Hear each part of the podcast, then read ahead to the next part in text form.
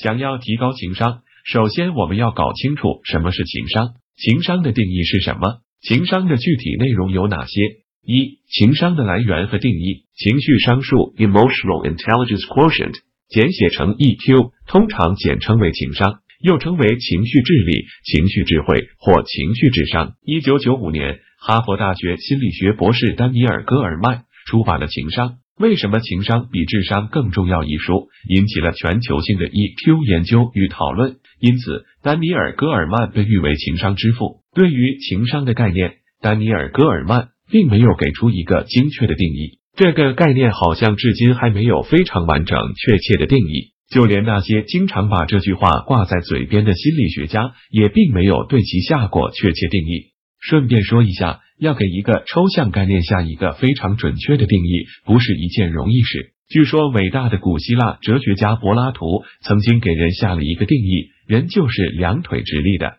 没有羽毛的动物。结果，他的一个学生就把一只公鸡扒光了毛，放在大家面前说：“这就是柏拉图所说的人。”顿时引得哄堂大笑。我们在网络上查询的几个不太确切完整的定义如下：一、情商主要是指人在情绪、意志、耐受挫折等方面的能力。来源：百度百科、三六零百科、搜狗百科。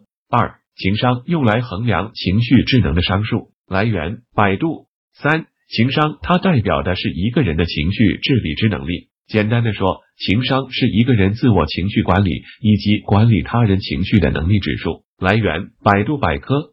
四、情商是一种自我情绪控制能力的指数。来源：MBA 智库百科。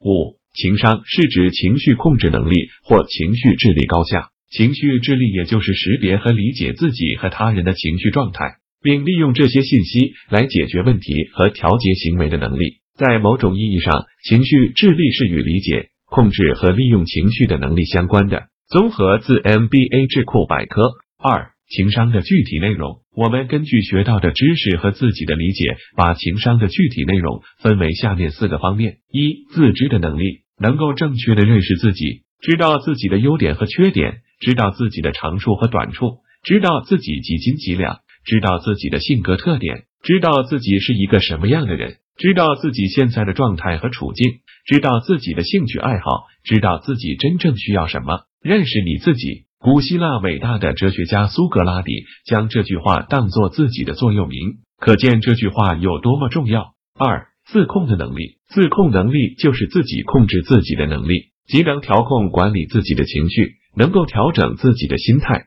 能够控制自己的欲望。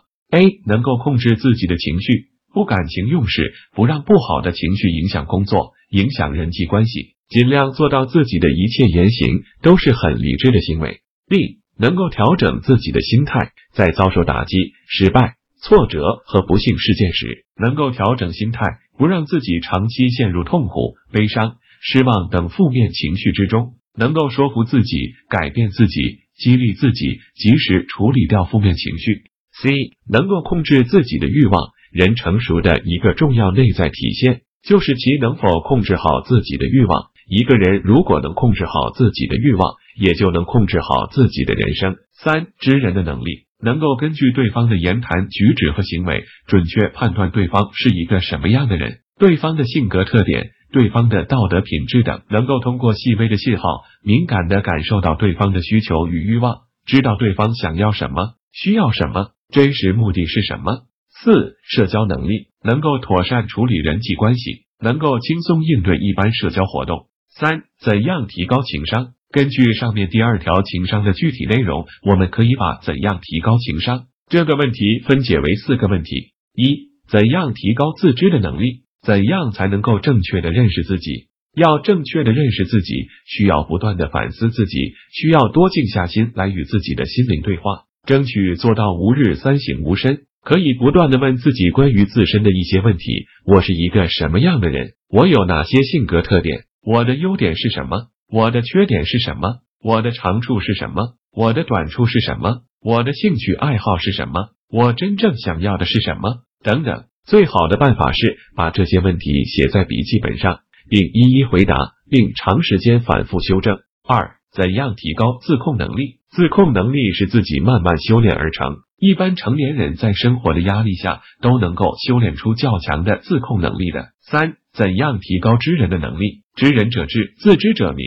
要做到知人，需要学一些心理学知识，需要懂人情世故，需要洞察人性，知道人的心理需求，知道人性的弱点，需要多换位思考。四、怎样提高社交能力？要提高社交能力，需要练好口才，需要学一些社交基本套路，学一些社交知识。懂一些社交礼仪、社会潜规则、社交暗语，注意一些说话禁忌，要明白一些为人处事的道理。最后，为了方便大家理解和记忆，我们不自量力，在这里给情商下一个定义：情商是指一个人四种能力的强弱程度。这四种能力包括自知能力、自控能力、知人能力、社交能力。一个人这四种能力都强，我们就说这个人情商高；一个人这四种能力都弱。我们就说这个人情商低，但是生活中我们通常是只要一个人表现出其中一种能力强，我们就会说这个人情商高。例如某个人很会说话，